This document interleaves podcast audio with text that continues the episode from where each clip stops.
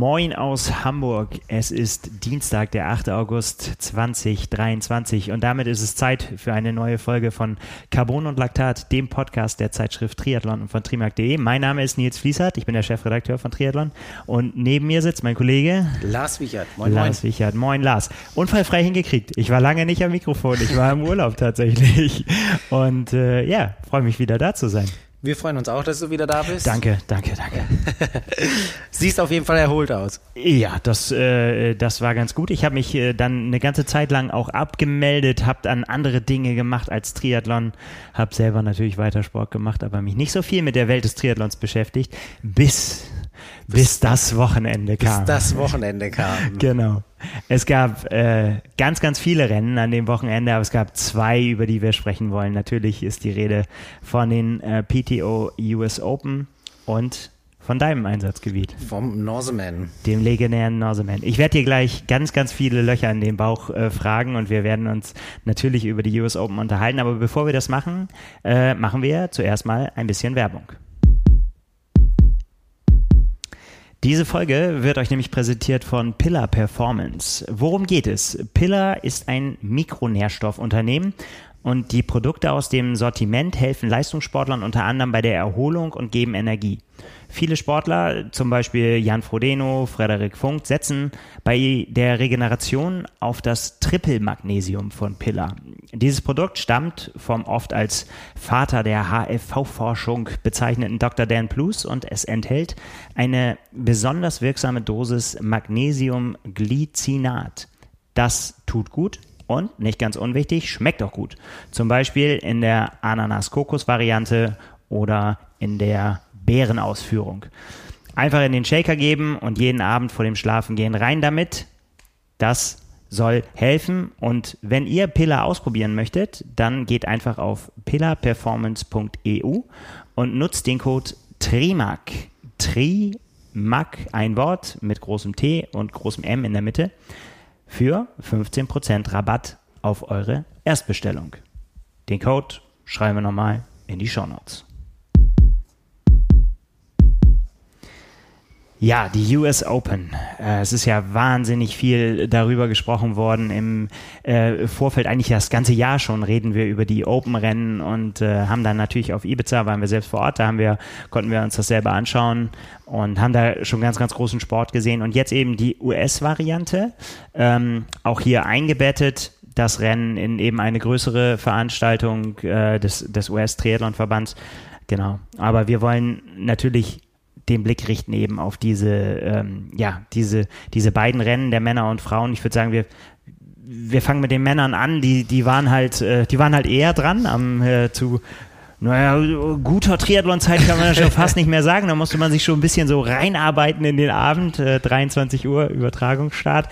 Das war dann, dann doch schon ganz schön spät für uns. Aber es hat sich natürlich gelohnt. Du hast, du hast dich im Vorfeld mit den, äh, mit den Startfeldern äh, beschäftigt. Ähm, da war schon einiges geboten. Ja, gerade bei den Männern war es schon sehr interessant. Ähm, mit den äh, US Open war ja auf jeden Fall das zweite US Open Event jetzt insgesamt da. Letztes Jahr ähm, auch schon stattgefunden und jetzt die zweite Austragung mit einem anderen Ort. Ähm, und ich habe mich so ein bisschen damit beschäftigt und da ist natürlich auch immer schön zu sehen, wenn ein Christian Blumenfeld dann äh, auch vor Ort ist und ähm, es zum erneuten Kampf äh, zu Jan Frodeno kommt. Da war meine Einschätzung eben auch schon so. Ähm, zu Ibiza hätte ich auf jeden Fall gesagt, er ist so ein bisschen in ein kaltes Becken gesprungen, war sein allererstes Rennen nach langer Zeit wieder, äh, wusste nicht ganz so, wie vielleicht so der angestaubte Motor noch funktioniert, wie ja, so die Rennen Fall. abgehen. Und deshalb war da auch schon meine Einschätzung, dass äh, Jan Frodeno da auf jeden Fall so ein bisschen wacher sein wird und auf jeden Fall ja, auf gewisse Renngeschehen einfach vorbereiteter ist, auch wenn er ein alter Hase ist, ähm, kennt man es selber und geht nach, nach einer langen Pause wieder in Rennen äh, und äh, muss erstmal gucken, wie es ist. Und da war er auf jeden Fall wesentlich vorbereiteter und ich würde auch sagen, wir wurden da ähm, nicht enttäuscht äh, auf diesen ähm, Kampf Frodeno gegen Blumfeld, Absolut, aber ja. äh, es haben noch wesentlich mehr damit reingespielt. Ähm, Gerade auch, wie eben eingeschätzt, dass Jason West da mit seiner Laufleistung definitiv das Feld irgendwie mit aufmischen kann, mhm. wie wir es am Ende ja auch gesehen haben, genau. äh, ganz gut geschafft hat. Auf jeden Fall. Wir können ja mal so ein paar Punkte, ich habe mir so ein paar Stichworte gemacht, die, äh, die, die, wir mal durchgehen können, die, die so während des Rennens, während der Übertragung ähm, für mich hängen geblieben sind. Ja, du hast es gesagt, Jan Frodeno äh, ist ihm ist was gelungen, finde ich, ähm, wo ich, wo ich im Vorfeld sehr gespannt war, ob, ob, ob er das tatsächlich wieder hinbringen kann. Denn ich, ich weiß noch, als er am Anfang des Jahres quasi so seine komplette Jahresplanung rausgehauen hat am Stück und gesagt hat, er macht beide Rennen. Ähm, sowohl eben Ibiza als auch eben Milwaukee, da war ich schon ein bisschen überrascht. Da habe ich gedacht, so okay, dass er sich das jetzt nochmal, ähm, ja, dass er sich dann nochmal zeigen will, aber dass er gleich von Anfang an gesagt hat, ich mache beide, wo ja ganz äh, durchaus auch andere gesagt haben, so, hm, naja, da war eher so Picking, ne? Die einen macht, wollten eher das machen, die anderen eher das. Aber das so, äh, so von Anfang an rauszugehen, ohne eben auch zu wissen, wie ist dieses Format, mit wem habe ich es da zu tun und so weiter. Und für ihn ja auch tatsächlich, der ja dann eben ja sich dann doch schon sehr auf die Langdistanz äh, dann fokussiert hat, dann eben doch, äh, doch zu sagen, ja komm, ich begebe mich da rein, auch in einen Bereich, ähm, der nicht, der vielleicht nicht so meine Komfortzone ist, einfach weil, ja, weil ich will. Ja, das stimmt. Wobei mit dem Collins Cup, da hat er ja auch schon gezeigt, dass das Format ihm liegt. Natürlich ist es nochmal ein ganz anderer Wettkampf, der Collins Cup, ja. ähm, wo eigentlich nur drei Leute gegeneinander kämpfen, aber da hat er schon gezeigt, dass er auf den Distanzen auf jeden Fall äh, ja auch ganz gut unterwegs ist. Ja, klar. Aber wie du sagst, ähm, gerade auch mit dem abschließenden Lauf über die 18 Kilometer ist es was ganz anderes als ein Marathon hinten rauf und ich glaube auch nochmal was anderes als so ein Halbmarathon. Man darf diese knapp zweieinhalb Kilometer oder so, die man da einen Ticken länger läuft, überhaupt nicht unterschätzen, was da hinten noch draufgelaufen wird. Ähm, und Vielleicht hat er es auch so ein bisschen so gemacht, um gleich zu zeigen, hier, äh, also hier, Starterfelder, da, da, dass da ordentlich äh, Leute kommen, weil Jan Frodeno ist ja auf jeden Fall keiner, der irgendwie der Konkurrenz aus dem Weg geht. Ähm, und dann ja. war es so, vielleicht so, dass Christian Blumfeld definitiv auch gesagt hat, okay, Ibiza und äh, Milwaukee bin ich auch am Start. Äh, gegen die Goat möchte ich laufen. Der hatte, ich meine, der hatte sowieso Bock. Ähm, aber ich meine, klar, ich meine, bei so einem äh, bei so einem Feld und jetzt, man, wenn man hier auf die Strength of Field, ich habe hier die PTO-Liste äh, des Rennens offen. 92,46. Das ist ja quasi, ja, mehr, mehr, also es geht noch, ein bisschen mehr geht noch, dann hat man 100 Prozent, aber es ist, es ist wirklich, es ist wirklich ähm, ziemlich krass, was dann auf einen zukommt und das spielt ja natürlich auch noch mit rein, weil ich meine, äh, das haben wir ja schon oft besprochen. Ich meine, früher äh, waren so typische Frodeno-Rennen, dann war er der absolute Top-Favorit, immer.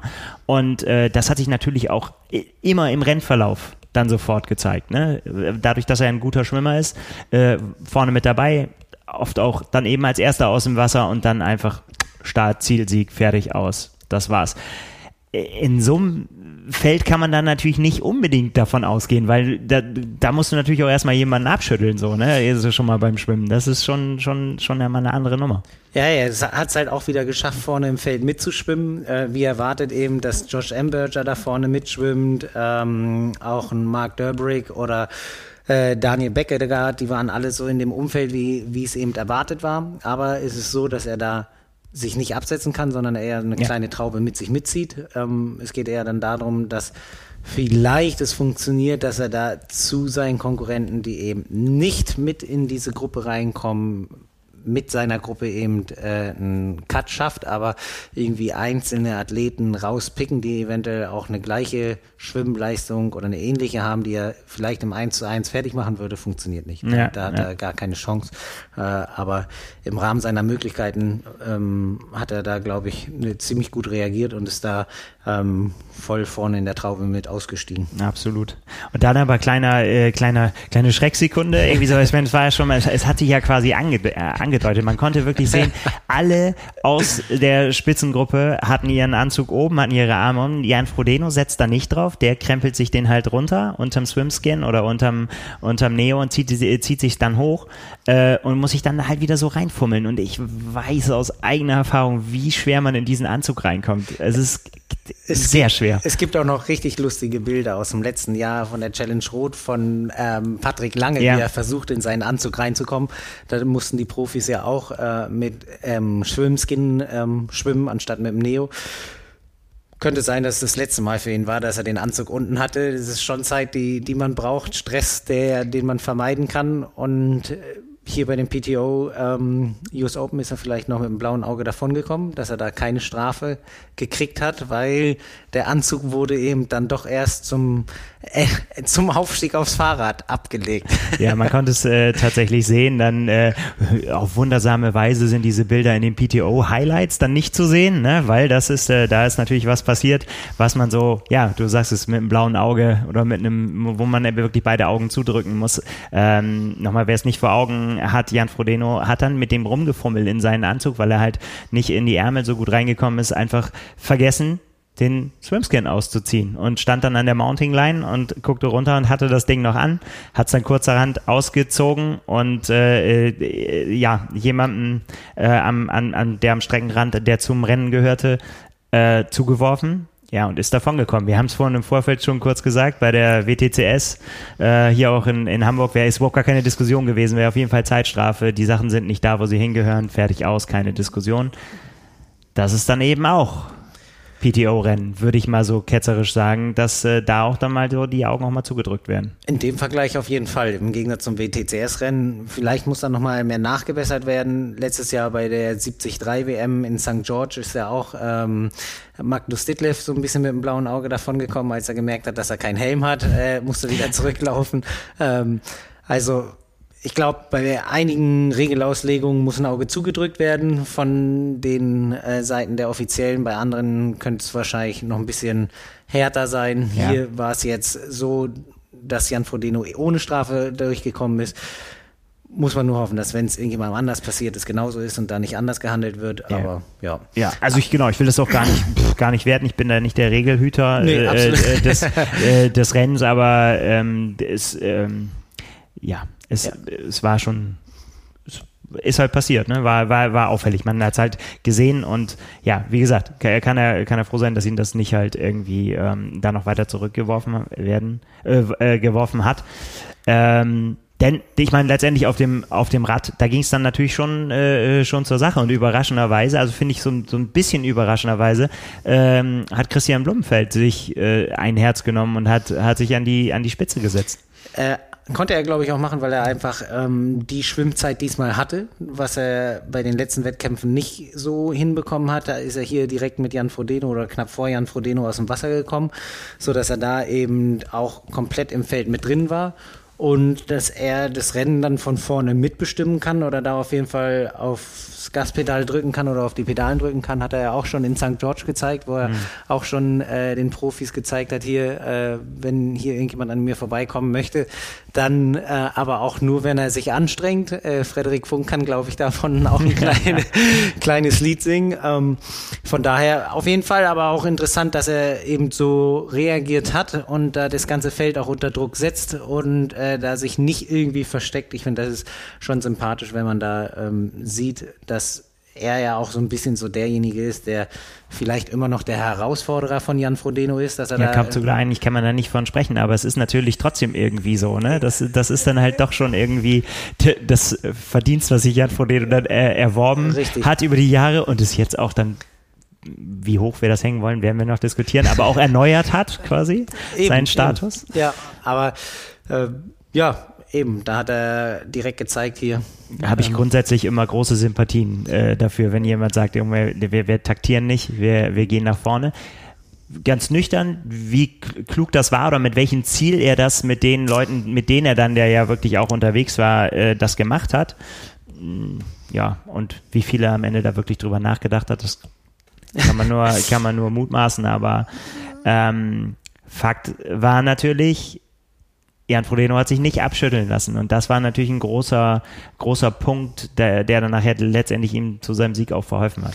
Ja, Jan Frodeno hat sich nicht abschütteln lassen, hat er dann auch eher ähm, selber ein bisschen reagiert, anstatt zu agieren, ähm, hat das Feld selber auch mit unter Druck gesetzt und so wie du sagst, also ich bin auch eher ein Freund davon, wenn, wenn sich eben nicht im Feld versteckt wird, sondern auch von Anfang an oder auch gerade bei so einem im Verhältnis kurzen Rennen ähm, gezeigt wird, äh, wie, wie man sich fühlt.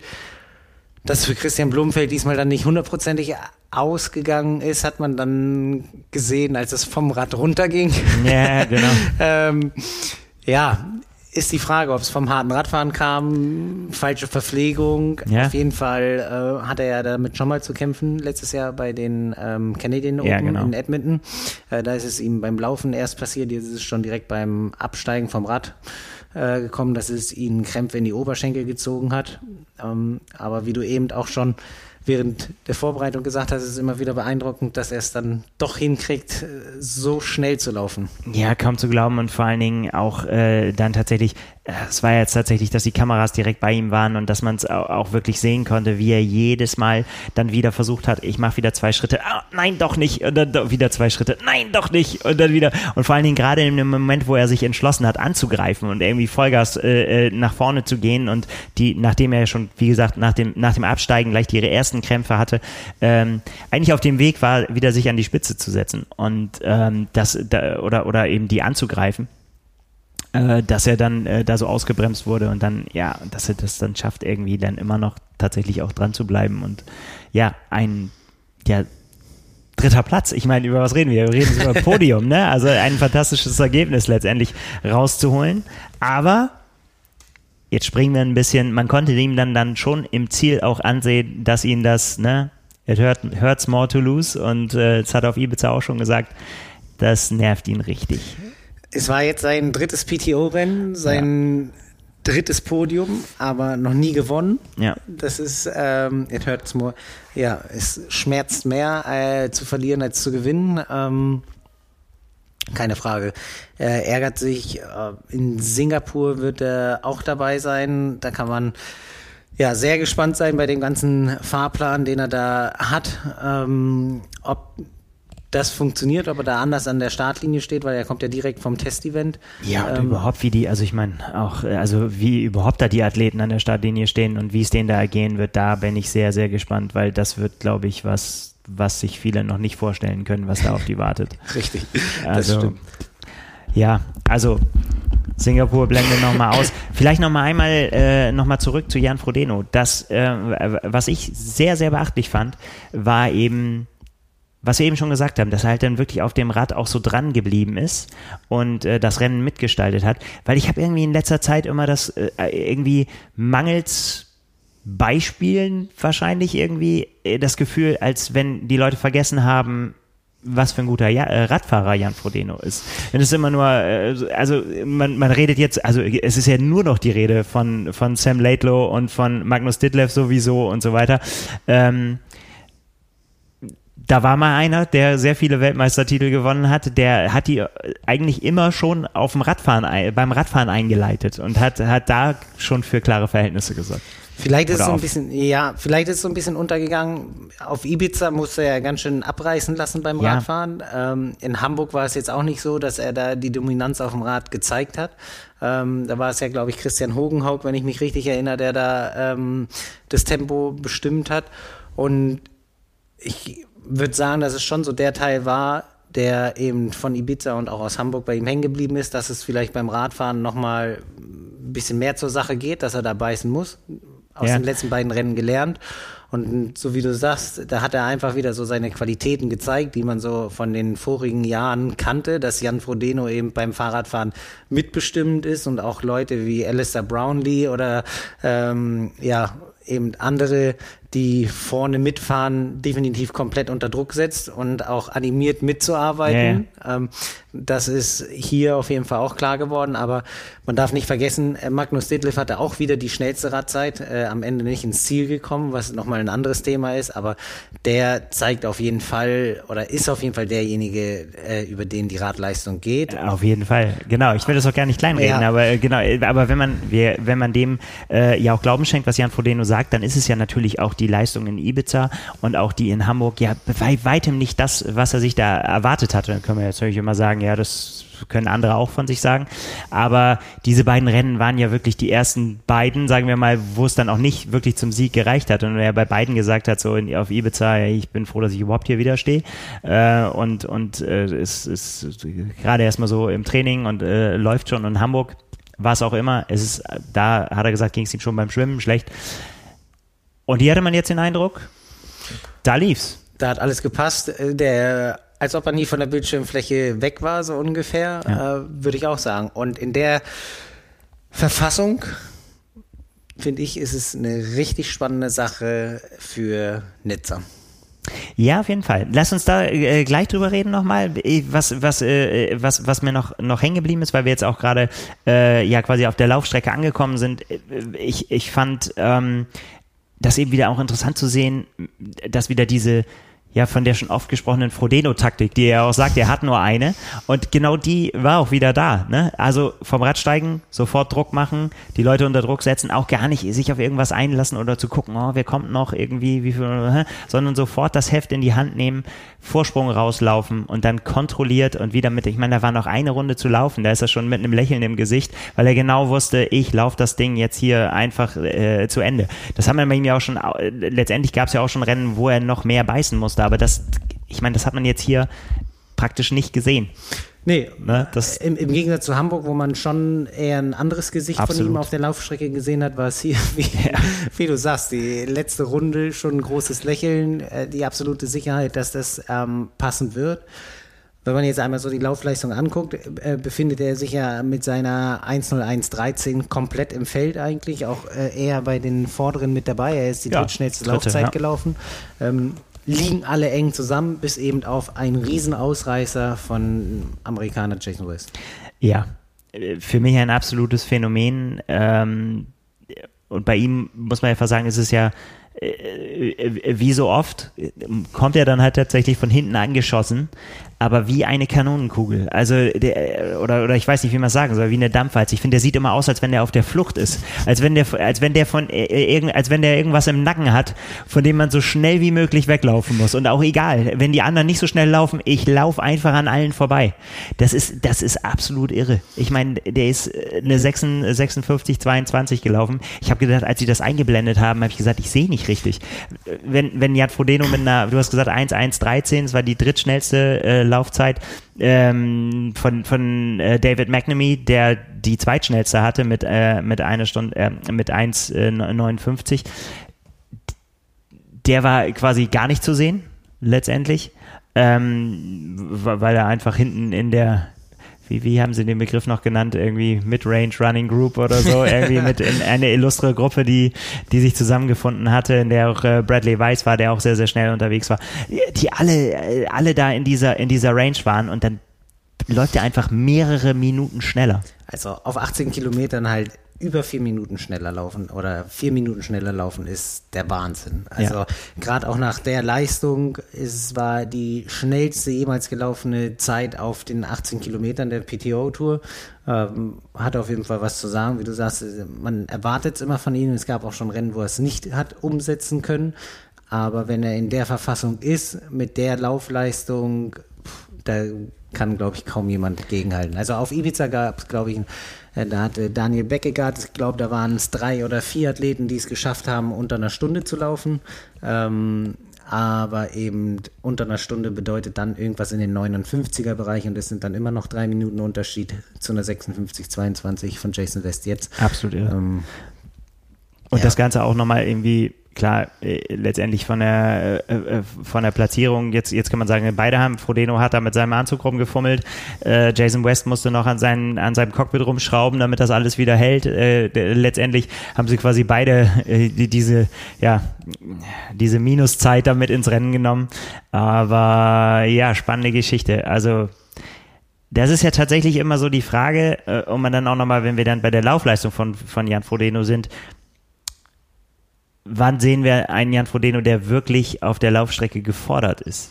Denn, denn das ist jetzt, also jetzt, wie gesagt, wir klammern mal die beiden Rennen, die in die Hose gegangen sind, in Anführungszeichen, ähm, ne, weil ganz so schlecht war die Platzierung dann ja auch nicht. Äh, die, die nehmen wir mal weg und ansonsten kommt es halt es ist ja Jahre her quasi, dass er, ne, man, man denkt dann immer an, an die 73 WM äh, in Südafrika, wo, wo, wo, sie, wo, wo es mal spannend wurde. Aber das ist ja, also was wir warten ja immer auf den Moment, dass man sagt so, wenn sie zusammen auf die Laufstrecke gehen und Schulter an Schulter laufen, was passiert da? Ja. Wieder nicht gesehen. Ja, äh, jetzt, diesmal ist er wieder vorne weggelaufen. Äh, diesmal ist er vorne weggelaufen. Das einzige Mal, wo man es auch noch gesehen hat, war zum Beispiel, als er mit äh, Sebastian Kienle auf Hawaii zusammen auf die Laufstrecke gegangen ist. Da hat man ja erst gedacht. Ja. Aber da war dann auch genau wieder die gleiche Taktik wie jetzt. Es wird einfach von Anfang an richtig Betrieb gemacht und irgendwann fallen sie raus. Ja. Und auch, auch da haben wir natürlich, damals haben wir dann äh, äh, versucht, den, den Iron War heraufzubeschwören, aber da war, das war es ja nicht. Nee, also, ne, für, für ein paar Kilometer Ja, genau, da, die, nicht, sind halt zusammengelaufen und ja. danach hat er ihn vernichtet. Also das, ja, ja das äh, im sportlichen Sinne natürlich. Und äh, das, die, genau, und, und das macht es jetzt so spannend. Leider gehen uns die Rennen aus, wo wir, wo wir darauf hoffen können. Wer weiß, in der, in der Verfassung könnte er ja eigentlich schon noch sagen, gerade wenn Nizza ganz gut läuft, dass Hawaii das Ende sein soll, aber das wissen wir erst in, in ein bisschen mehr als einem Monat. Es würde mich sehr, sehr überraschen. Also, ähm, ja. Ich bin da zwar auch auf dem Punkt, ich würde niemals nie sagen und würde immer sagen, mutmaßliches und wahrscheinlich letztes und hin und her. Ähm, aber ich glaube, gerade jetzt mit diesem Sieg, wo es ihm dann nochmal gelungen ist, jetzt quasi dieses Ausrufezeichen zu setzen. Und eben auch die junge Garde, die ihm vom Thron stoßen will, ja. nochmal besiegt. Also das ist, genau. da gebe ich dir komplett recht, das ist so der Punkt. Ähm, nichts macht, glaube ich, einen Alt Altmeister stolzer, als wenn er die, die an seinem Thron sägen, doch noch besiegt. Absolut. Und das hat man auch im Ziel gesehen und äh, man hat es auch an der äh, Reaktion von Felix Rüdiger, seinem Manager, gesehen, der wie ein Wilder auf ihn zugerannt ist und die haben sich einfach in die Arme genommen und haben geschrien und sich gefreut. Sein Coach Dan Lorang hat geschrieben, ohne Worte muss man nicht mehr zu sagen. Ähm, Braden Curry hat äh, gesagt, hey komm, mein Rennen, äh, lassen wir mal stecken. War eine schöne Erfahrung, hier dabei zu sein und hat stattdessen ein Bild von Jan Frodeno gepostet. So, und hat gesagt, das ist, das ist das, was wir angucken sollen. So, ne? Darum geht's heute. Mich packen wir mal beiseite. Und egal, wenn man den Feed, Instagram, alles, was mit Triathlon zu tun hat, überall hat man den, den jubelnden Jan Frodeno gesehen. Diese, diese Jubelpose, die wir eben schon so lange nicht mehr äh, gesehen haben. Und jetzt ist er halt wieder da und jetzt äh, steht halt eben die WM an. Und jetzt können wir uns alle fragen, es sind noch, keine Ahnung, fünf Wochen, glaube ich, irgendwie so, können wir noch, äh, jetzt können wir uns die Körper heiß reden. Was bedeutet dieses Rennen für die WM? Für Jan Frodeno viel Sicherheit, dass er auf dem richtigen Weg ist, ähm, dass er da eben die beiden ersten Rennen der Saison abhaken kann, dass er wahrscheinlich ähm, sein Selbstvertrauen beim Radfahren wieder hat, auch weiß, dass er da agieren kann. Gerade auch als guter Radfahrer wird ihm das äh, für Nizza richtig gut liegen. Ähm, Soweit auf Jan Frodeno. Wenn man Magnus Ditlev nimmt, glaube ich, kann man da auch sehen, äh, dass seine Radleistung passt und er froh sein wird, dass das Rennen in Nizza nicht erst am Nachmittag äh, stattfindet, sondern schon ab frühen Morgens. Ja, du hast es gesagt, weil er irgendwie, er hat selbst dann gleich so gesagt, er hat ja. schon öfter mal Probleme gehabt irgendwie. Ähm also ist mit Magenproblemen ausgestiegen, ja. war mehrfach auf Toilette und ist dann auf der Laufstrecke ausgestiegen hat es irgendwie darauf geschoben, dass es eben daran liegt, dass das Rennen am Nachmittag stattfindet und er da immer Probleme hat. Interessant, ne? Das, also, dass er das schon kennt und er gesagt hat, da müssen wir jetzt eine, eine Lösung für finden, weil das wird ja häufiger noch vorkommen, aber ja. in, interessante Variante. Hast du da eine Idee, woran das liegen könnte? Also also was ich mir, was auf jeden Fall ein Unterschied ist, ist ja die äh, Verpflegung, die du bis zum Start ja. irgendwie zu dir nimmst. Wenn ein Rennen am Nachmittag stattfindet, kannst du nicht wie beim Ironman dann nur mit Müsli mal antanzen, mhm. sondern dann musst du auf jeden Fall ja mehr Zeit irgendwie überbrücken. Und da könnte ich mir schon ähm, vorstellen, oder ich kenne es selber vom Rudern, dass das dann einfach schon einen anderen Einfluss darauf hat, wie man sich im Rennen fühlt oder wie, wie der ganze Tagesverlauf ist. Ähm, bei mir war es damals so, dass ich auch vorher dann trotzdem nicht so viel gegessen habe, weil ich ein bestimmtes Gewicht bringen musste. aber, aber bei, äh, wenn, wenn jetzt so ein Triathlet da ist, ist es ja definitiv, da wird es Frühstück sein, auch ein gewisses Mittagessen und dass dann da ein, einfach ein anderes Gefühl vorhanden ist, ähm, kann ich mir sehr gut vorstellen. Und ähm, wenn er da irgendwie das plant, eben anders hinzukriegen, dass er eventuell die gleiche Energieaufnahme in einem anderen, ja, in einer anderen Zusammensetzung hat, dann glaube ich schon, dass es besser funktionieren wird. Aber ja. für Nizza jetzt gesehen, wie ich gesagt habe, Jan Frodeno, große Sicherheit, äh, Selbstvertrauen, dass der aktuelle Weg absolut der richtige ist, wahrscheinlich auch im Zusammenspiel mit Dan Laurent. Sie beide wissen, ähm, was jetzt in den letzten fünf Wochen zu tun ist, damit sie da richtig an der Startlinie stehen. Denn das ist ja immerhin noch Ne? Also nach dieser Vorbereitung der Gezielten, die ja dann wirklich erst kurz vor Nizza ja wirklich dann auch wirklich Fahrt aufnehmen konnte, äh, ist das jetzt ja für, für einen Athleten mit der Erfahrung von Jan Frodeno wirklich ja noch echt viel Zeit. Fünf Wochen sind, also er hat ja fast einen Block von vier Wochen, eine Woche tapern, aber da ja, entweder kann viel schiefgehen oder alles richtig. ich glaube, äh, da gibt's auch einige Athleten, wo man ein gutes Beispiel zeigen kann, wo die in der Saison richtig stark waren und es dann zur Weltmeisterschaft äh, nicht richtig läuft. Ähm, aber was bedeutet es jetzt für andere Athleten? Ähm, ist, ist so ein bisschen die Frage, was, ja. was die dann da draus ziehen. Also ja. ähm, gerade so für die Athleten, die nicht am Start waren, ähm, ob die da schon irgendwie so ein bisschen eingeschüchtert sind oder ähm, schon nochmal mehr Respekt haben, wenn sie ihm gegenüber an der Startlinie stehen. Wer weiß, äh, man könnte es auf jeden Fall haben in der Verfassung, wie Jan Frodeno da war. Ja. Ähm, ja. Ist ja natürlich nur gemutmaßt, aber ich könnte mir tatsächlich vorstellen, dass vielleicht der eine oder andere im Hinterkopf tatsächlich gedacht hat, na, vielleicht ist er durch. Äh, also wie du gerade gesagt hast, also ich meine, die, das ist halt der Eindruck, den die letzten beiden Rennen halt vermittelt haben, durch in Anführungszeichen, ne? Aber so dieses, dieses so, nicht mehr, wir gucken mal darauf, was Jan macht und dann ist, äh, weil der ist sowieso der, der nachher an der Spitze ist, sondern dass man ja eben auch andere äh, dann, ich meine, ja auch zu Recht mit den Le Leistungen, die Christian Blumenfeld zum Beispiel abgeliefert hat bisher und so weiter. Also sehr, sehr, äh, sehr, sehr spannend, wie immer kann man alles und nichts daraus machen. Du hast es schon, äh, schon gesagt.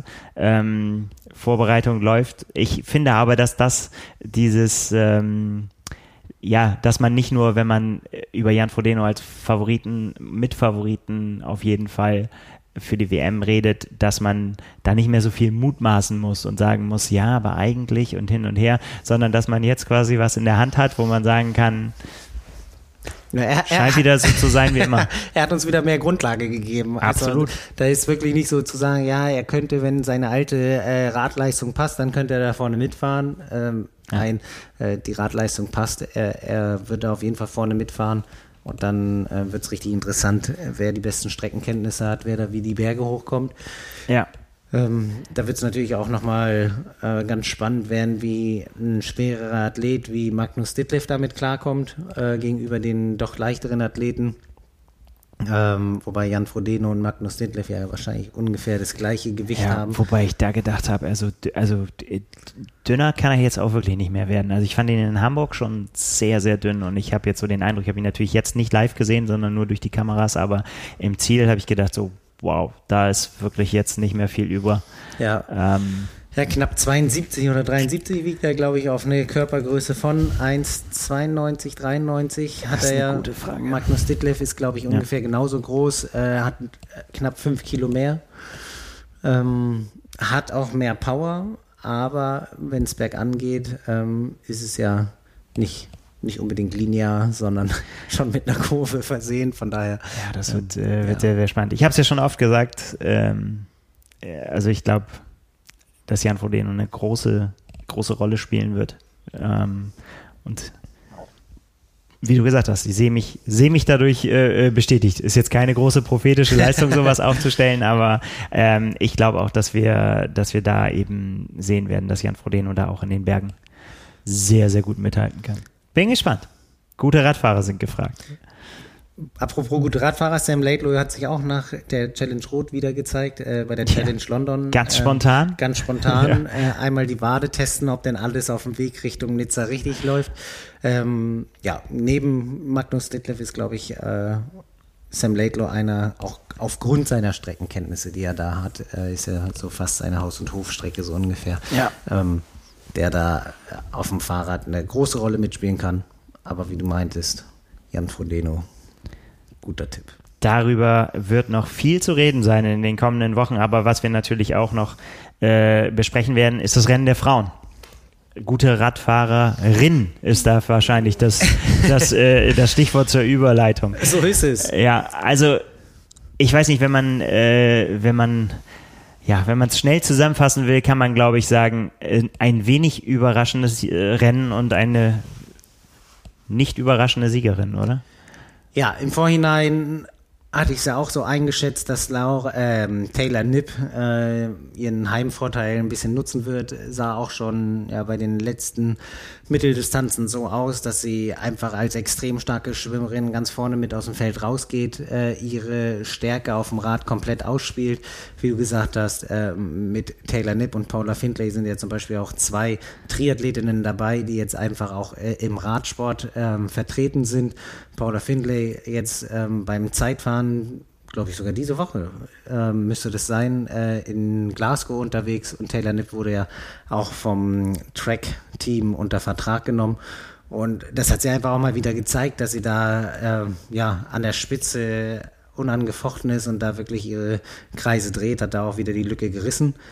Aber Paula Findlay war nicht die zweitschnellste und das ist eher so die riesengroße Überraschung gewesen. Äh, vielleicht, ja, ich, ich hatte sie ehrlich gesagt nicht auf dem Schirm. Ich auch nicht. Würde, wäre wär jetzt gelogen, wenn ich sagen würde, ja, na, wir haben es gewusst, irgendwie so, also, nicht wirklich. Die Rede ist von Lucy Byram. Lucy Byram, genau, die Britin, ähm, natürlich namentlich schon mehrfach auseinandergesetzt, ähm, seit 2021 Profi-Triathletin und ja, seit eigentlich Mitte letzten Jahres äh, nimmt sie langsam Fahrt auf und schiebt sich in der PTO-Rangliste ziemlich weit nach vorne, da jetzt schon auf Platz 21. Und ja, insgesamt eher so ein bisschen außerhalb des Radars, weil sie fast nur Challenge-Rennen mitmacht. Ja. Ähm, Genau, äh, also auch da, wenn man, wenn man die Liste hier mal anguckt, irgendwie 22, du hast gesagt, so Mitte 22 ging es los, da hat sie Challenge Wales, äh, Wales gewonnen, dann äh, ist sie mh, zu Ironman rüber, Ironman 73 Vichy zweite, Ironman 73 Jesolo gewonnen, vierte Challenge Pagera und dann dieses Jahr, da ging es dann halt richtig los, Clash Miami gewonnen, Challenge Puerto Veras, ja. Ich meine, das sind halt so Rennen, wo man denkt, das, damit spielst du dich halt nicht sofort in den Vordergrund, aber ich meine, das sind natürlich, aber gewinnen musst du es ja trotzdem. Challenge Wales gewonnen, dann äh, dritte in Weichsee und jetzt eben vierte bei dem PTO US Open und das ist natürlich ein Fund. Das ist ein Riesenfund, wenn du dir anguckst, die mit den Rennen vorher holst du immer so 70, Mitte 70 Punkte. Jetzt mit dem vierten Platz, den sie sich auch einfach über ein extrem gutes Radfahren geholt hat, also wirklich eben ähm, zweitschnellste Zeit, damit auch gut nach vorne gefahren, auch als ähm, Zweiter auf die Laufstrecke gegangen holt sie sich halt hier mit dem am Ende vierten Platz. Sie wurde dann von Ashley Gentle und Paula Findlay noch überlaufen. Ähm, aber holt sie sich einfach mal 91 Punkte für die PTO-Rangliste. Absolut. Und das ist halt, äh, das, das liegt nämlich unter anderem eben dann auch, also natürlich an den starken Leistungen, aber auch hier Strength of Field bei 90,77, also nicht ganz so hoch eingeschätzt wie bei den Männern, aber eben noch wahnsinnig hoch, ne, mit, äh, mit über 90. Und dann kracht's natürlich in der, in der Wertung. Ja, und jetzt, äh, wir haben sie alle genannt, Taylor Nipp auf 1, Ashley Gentle auf 2, Paula Finlay auf 3 das sind so die Namen, die man bei diesem Format dann auch irgendwie da vorne äh, auch erwartet. Und danach, da wurde es dann natürlich spannend. Also da, da hat man dann nochmal gesehen, da wollten sie es nicht schenken, aber auch da sind dann so mit Ellie Salthouse, Holly Lawrence, äh, dann auch Cat Matthews, die so die üblichen Verdächtigen, die man dann da auch sehen würde und die haben sich auch nichts geschenkt. Die haben sich nichts geschenkt. Da ging es bis auf die Ziellinie. Äh, man, es gibt von der PTO einen ziemlich guten Zusammenschnitt, wie die drei äh, wirklich so im Weitwinkel hintereinander laufen, ähm, dann mit dem ins Gesicht Film, eine nach der anderen hat da noch eine größere Angst äh, eingeholt zu werden. Also da nimmt sich wirklich nichts viel, laufen auf einem ähnlichen Tempo, kamen dann auch ähm, ziemlich eng beisammen ins Ziel. Und wie du meintest, eben vorne bei den dreien ähm, mit Nip und Gentle, bei Ashley Gentle hat auch schon wieder jeder erwartet, dass sie einfach ihren guten Lauf raushaut, wie sie bis jetzt ähm, ja eigentlich immer gemacht hat. Auch hier hat, schnellste Laufleistung. Auch ja. hier schnellste Laufleistung mit einer 1.05.08. Ähm, und ja, hier würde ich sagen, haben vielleicht so ein bisschen ähm, Laura Philipp gefehlt, ähm, Emma Pellant Brown, die beide ähm, bei der Europameisterschaft am Start ja, waren. Anna Haug. Äh, Anna Rief. Haug, Daniela Rief und äh, auch noch ähm, mir fällt die, äh, Lucy Charles Barkley. Ja, das sind einfach fünf Athletinnen, die da fehlen, ähm, die auf Ibiza mit dabei waren und da auch nochmal mehr. Ähm, ja, Darauf Philipp nicht, aber ja. Ja, genau, ein höheres Strengths of Field mit reingebracht haben. Jetzt waren nicht alle da äh, und Daniela Rief hatte nicht die Leistungsfähigkeit, die sie ähm, dieses Jahr dann auch im Nachhinein gezeigt hat. Aber wenn das Feld eben mit der Stärke von 90,7, wie jetzt hier in Milwaukee am Start ist und eben die Namen, dann war es schon so Platz 1 und 2 ziemlich sicher. Platz 3 kann ein bisschen gewürfelt werden. ähm, wer, wer es da am Ende dann schafft, so hatte man ja schon Ja. den Eindruck. Ähm, und dann sortiert sich alles nach hinten so in, in einer guten Feldstärke zusammen. Ja, also insgesamt äh, würde ich auch sagen, also da wirklich mehr ja, vorhersehbare äh, Rennverläufe auch. Ich meine, dafür, das ist dann tatsächlich auch diese, die, die Distanz vorne, die- das ist natürlich auch irgendwie, scheint es ja wie gemalt für eine Ashley Gentle oder auch irgendwie Ruth Taylor. Da stelle ich mir tatsächlich immer noch so die Frage, ist, ist sie so die tatsächlich, also die Athletin der Zukunft? Ich kann die tatsächlich wirklich ganz schwer greifen. Es ist irgendwie so bei, bei ganz vielen anderen Athletinnen ist auch die, die auch lauter sind auf Instagram und irgendwie, ne, und irgendwie ja, mehr an ihrem Image arbeiten und, und so weiter. Das fällt mir auf. Das ist da, sie ist halt so da, dieses US-Girl, das fantastisch ist irgendwie. Äh, und, und als Weltmeisterin finde ich äh, fast zu, zu wenig Beachtung kriegt. Keine Ahnung, ich weiß nicht, wie ich das sagen soll. Ja, ähm, ich würde fast sagen, auf der Mitteldistanz könnt ihr die Zukunft gehören. Also sie, bis jetzt hat sie auf allen Mitteldistanzrennen immer auf dem Podium gestanden. Ähm, letztes Jahr hat sie die US Open als zweite beendet, da hat äh, Ashley Gente sie noch überlaufen können.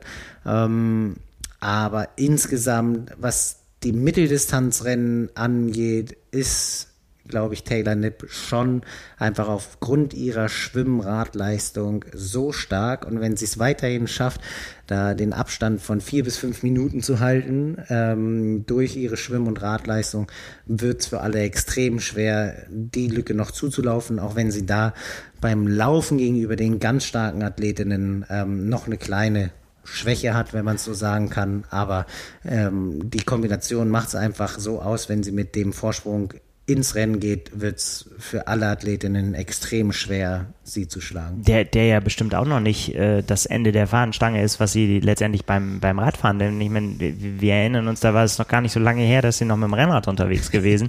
äh, also das ist ja, letztendlich ist das ja noch, da, da liegen ja noch Jahre vor ihr, die sie, die sie da irgendwie noch in, in der Leistungssteigerung verbessern kann. Ich meine, sie ist 25, wenn ich das richtig sehe. Ähm, das wird spannend auf jeden Fall. Auch gerade jetzt mit dem ähm, Vertrag im Profiradteam von Trek ähm, hat sie ja auch selber gesagt, dass äh, da der Skill-Trainer äh, ihr wahrscheinlich mit die größten Vorteile bringt und äh, sie da einfach aufgrund ihrer Radleistung dann noch mehr profitieren kann, wenn sie weiß, wie sie Ja. richtig da draufsetzt und wie sie da richtig drauf gesetzt wird. Ähm, also ich kann mir schon vorstellen, dass es äh, Taylor Knipp da definitiv weiterhin äh, auch in Zukunft ein ganz großes Wort vorne mitspielen wird. Auf jeden Fall. Ja, was kann man noch sagen ähm, über das Frauenrennen? Auf jeden Fall äh, sehr, sehr, sehr beachtlich. Anne Reichmann auf Platz 8, Top 10 in einem so, so starken Feld. Ähm, eine Verbesserung zu Ibiza nochmal hingelegt. Das ist schon was. Ich meine, du hast es vorhin angedeutet, ne? Ich meine, auch das bringt Punkte, ne? Also 86 äh, Punkte muss man halt erstmal äh, sich zusammensammeln und die, da sie ist jetzt fleißig am PTO-Punkte sammeln, das, das wird sie, wird sie gut nach vorne bringen. 86 Punkte kriegst du halt äh, bei wirklich nur anders richtig stark besetzten Feldern und dann ist es da auch so, dass da dann eben keine Top 10, sondern eher eine Top 3 oder Top 5 Ja. Platzierung reichen muss. Anne Reichmann, äh, wie du sagst, richtig stark mit einer guten Bike-Performance und auch mit einer echt starken Lauf-Performance. Was ihr immer noch äh, so ein bisschen fehlt und leider die Plätze nach vorne noch ein bisschen limitiert, ähm, ist ihre Schwimmleistung. Da fehlen einfach mindestens zwei Minuten, um noch weiter nach vorne zu kommen. Und, und mit den zwei Minuten, die sie da ähm, bei ihrer Schwimmleistung dann runterstreichen würde, ist sie immer noch nicht im, im Verfolgerpack, sondern eher am hinteren, äh, an der hinteren Verfolgergruppe. Das ist wirklich so ein bisschen schade, weil einfach ihre, ja, im, im Gegensatz zu Taylor Taylor Nipp dann ihre Rad-Lauf-Kombination doch so stark ist, dass sie viel weiter nach vorne könnte, wenn, wenn das Schwimmen eben, ja, zwei bis drei Minuten schneller wäre. Ja, für mich dann aber trotzdem immer eine fantastische mentale Leistung, dann wirklich äh, zu, zu, wissen, man kommt wirklich, wirklich im Niemandsland aus dem Wasser und dann aber die weiter an sich zu glauben, weiter bei sich zu bleiben, um eben Top Ten Ergebnis hier in dem Fall zu schaffen oder eben, äh, wir haben vorhin über Jason West gesprochen, dann tatsächlich noch aufs Podium äh, zu kommen.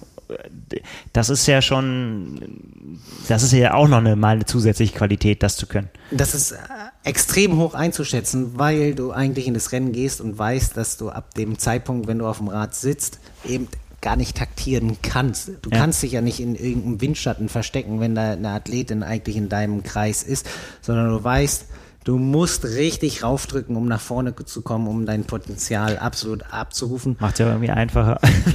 ja, aber wenn du merkst, es funktioniert dann doch nicht, wenn du dich in dem Sinne genau. immer auf den Endspurt, ähm, äh, ja, wenn du keine andere Option hast, als dich in Anführungsstrichen auf den Endspurt ähm, ja, zu vertrauen, dann ist es einfach. Oder wenn es halt auch nichts bringt, ne? wenn man halt einfach nicht in dem Maße dann nach vorne kommt, dann kann es natürlich auch echt frustrieren, wie es ja auch den deutschen Männern dann oft auch schon so gegangen ist. Ne? Richtig, ja. also extrem hoch einzuschätzen einschätzen. Auf jeden Fall der achte Platz. Ähm, auch ähm, die zweite Deutsche, Daniela Kleiser, mit ihrem ersten PTO-Rennen. Ähm, hat gezeigt, wo ihre Stärken liegen. Das ist auf jeden Fall der Lauf.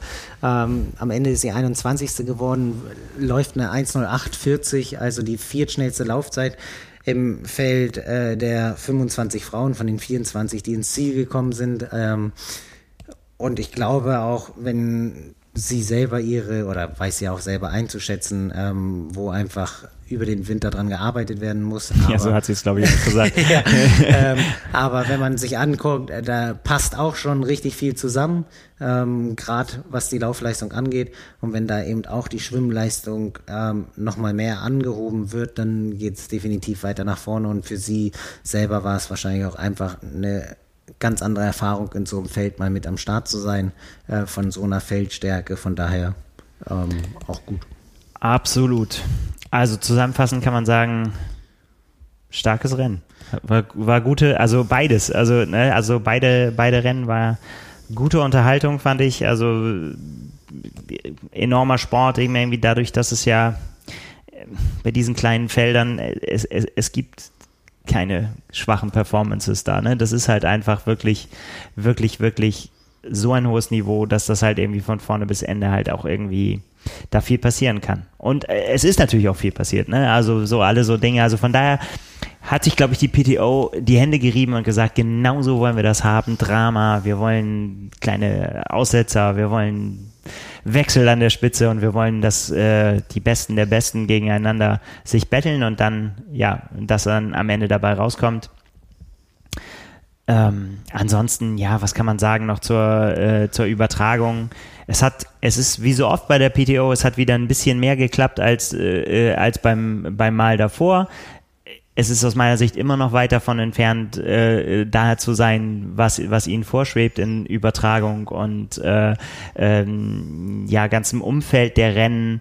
Ähm, ich habe es vorhin kurz gesagt, irgendwie David McNamee habe ich glaube das erste Mal auf der, auf Ziellinie gesehen und habe gesagt, so, wo kam der denn her? Irgendwie mit seiner zweitbesten Laufbahn war vorher nicht zu sehen, äh, weil letztendlich dann die Kameras dann eben häufig äh, Jan Frodeno gezeigt haben, wie er vorne weggelaufen ist oder Christian Blumenfeld mit Krämpfen versucht hat, dran zu bleiben. Also, das war ein bisschen ketzerisch. Wir haben auch Überholmanöver gesehen und so weiter. Das war alles gut. Das, äh, das hat schon gepasst. Ich war so ein bisschen, ja, wieder mal so ein bisschen ernüchtert von der, von der Kulisse. Es war schon deutlich besser, als wir das mal gesehen haben, aber ähm, ja, ich sag mal so, wenn man sich das Highlight-Video anguckt, sieht man hauptsächlich Passagen, wo sehr, sehr viele Zuschauer im Zielbereich stehen und so weiter. Wenn man die ganze Übertragung gesehen hat, hat man gesehen, es gab auch sehr, sehr, sehr, sehr viele Passagen, wo wirklich niemand war oder sich nicht so richtig dafür interessiert hat.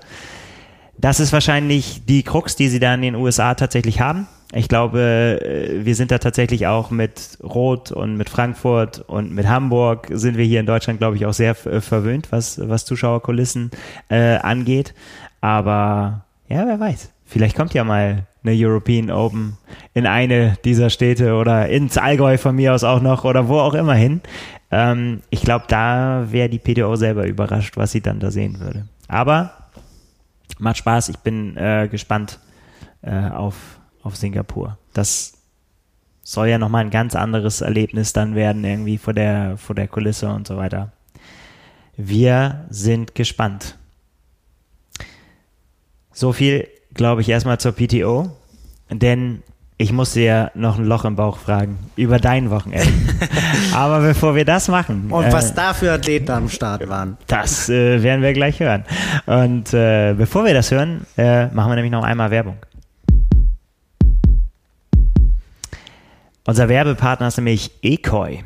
Äh, Ekoi dürfte vielen Triathleten äh, mittlerweile ein Begriff sein, nämlich aus vielerlei Hinsicht. Wer zum Beispiel die Profis verfolgt, dem wird die französische Marke immer wieder unterkommen, denn es gibt äh, tatsächlich einige Top-Athleten, die Ekoi zum Beispiel mit Helmen, Brillen, zum Teil auch mit Anzügen ausstattet. Und äh, so aus deutscher Sicht prominente Beispiele dafür natürlich Anne Haug, Patrick Lange, Frederik Funk, alle tragen äh, Produkte von Ekoi und äh, wenn man mal einen Blick auf die Ekoi-Website wirft, dann wird einem schnell klar, wie vielfältig das Angebot ist. Denn da gibt es nicht nur Bekleidung und Zubehör für den Einsatz im Triathlon, sondern für, ja, man kann es so sagen, sämtliche Bereiche des Radsports. Und da auch wirklich alles, was man sich irgendwie anziehen kann, äh, das gibt es von Ekoi. Und sehr häufig eben auch mit einem überaus erstaunlichen Preis-Leistungs-Verhältnis. Also äh, es ist ja schon so, dass wenn man sich in diesen Bereichen umtut, äh, große Preisspannen da sind, aber eben das etwas ja, bezahlbar ist und trotzdem das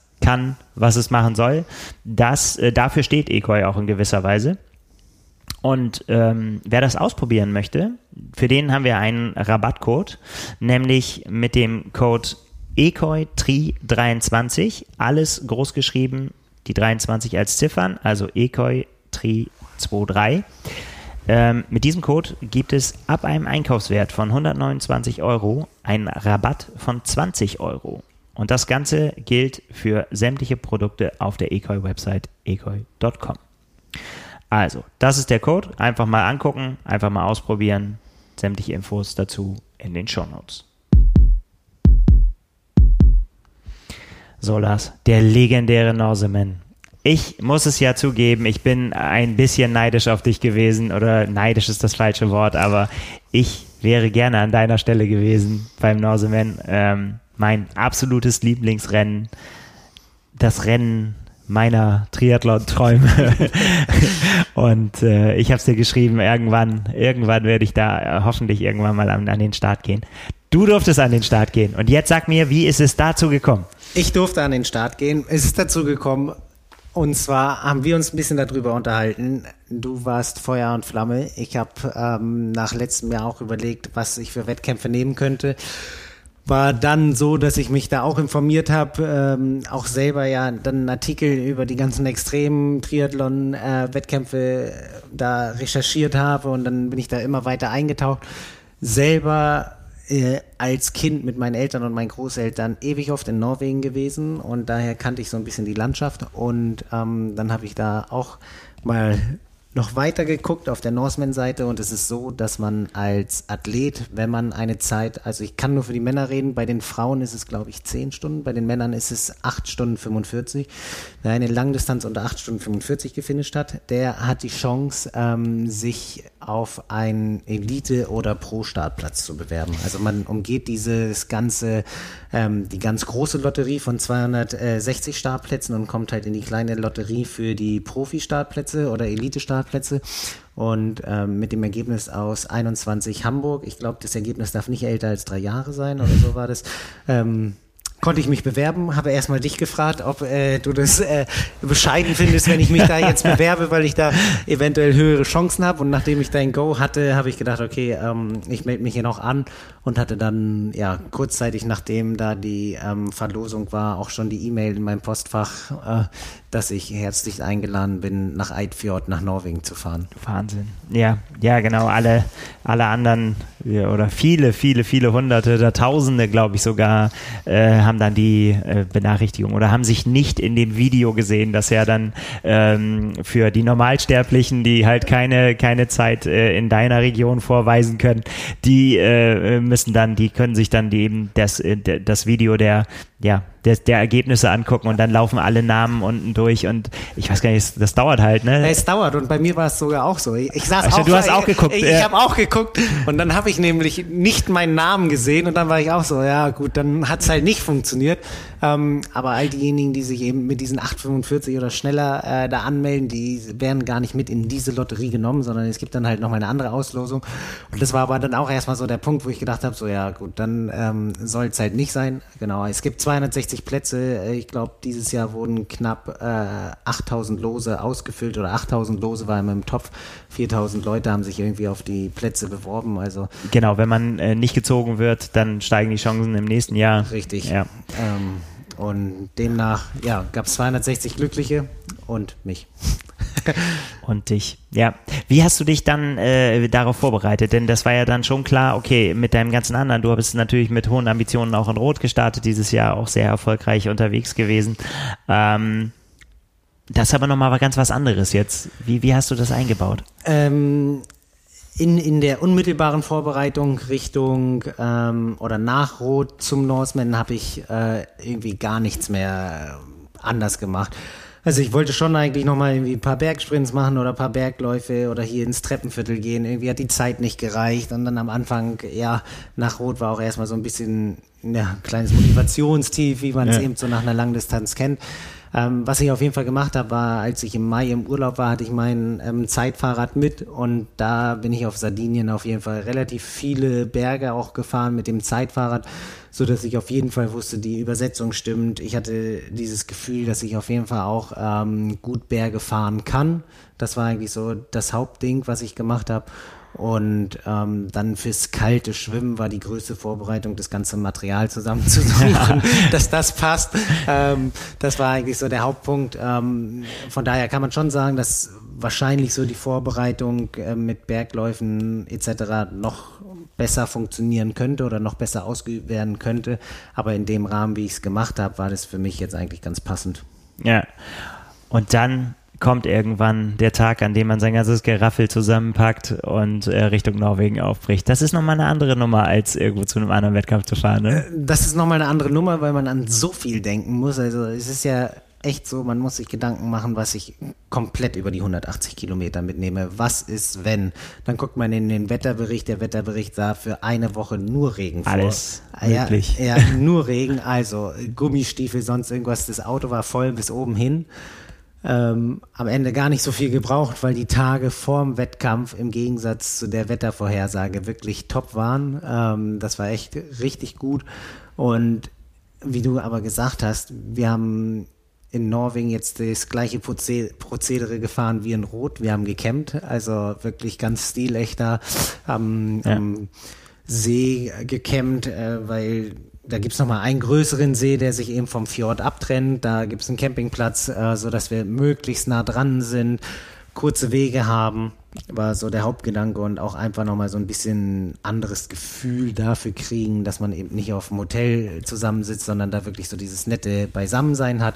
Ähm, ist ja auch gar nicht so einfach, ne? Also so viele in der Umgebung gibt's ja gar nicht so viele Unterkünfte da. Äh, überhaupt nicht, ja. ja. Also wenn man sich überlegt, ganz viele zum Beispiel sind dann in Ulzwig oder so heißt es, das ist irgendwie noch eine nächstgrößere Ortschaft, die ist aber 60 Kilometer entfernt. Ja. Und jetzt 60 Kilometer in Norwegen sind einfach mal Fjordstraße. Äh, Fjordstraße, also da kannst du einrechnen, dass du mindestens eine Stunde unterwegs bist. Also ähm, man fährt auch auf dem Hinweg. Wir sind äh, von Hamburg nach Eidfjord halt in einem Rutsch gefahren äh, auf dem Hinweg komplett über Schweden und dann bist du bei Oslo und denkst so, oh, zum Glück fast geschafft. Ja, ja, und dann guckst du einfach einmal da aufs Navi und siehst, dass es noch fast fünf Stunden sind. Ja.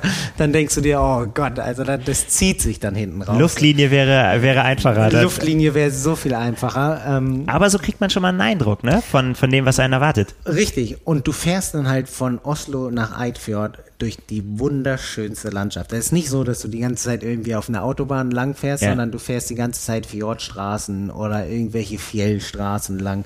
Und ähm, wenn man aus der Richtung kommt, fährst du ja auch schon 90 Kilometer von dem, was du dann am ähm, Renntag fahren wirst, also von Geilo bis Eidfjord, ist so die Strecke, ähm, die man dann eben in umgekehrter Reihenfolge ja. fährt. So hatten wir da schon mal einen Einblick. Und ähm, ja, einfach schon naturmäßig richtig genießen können.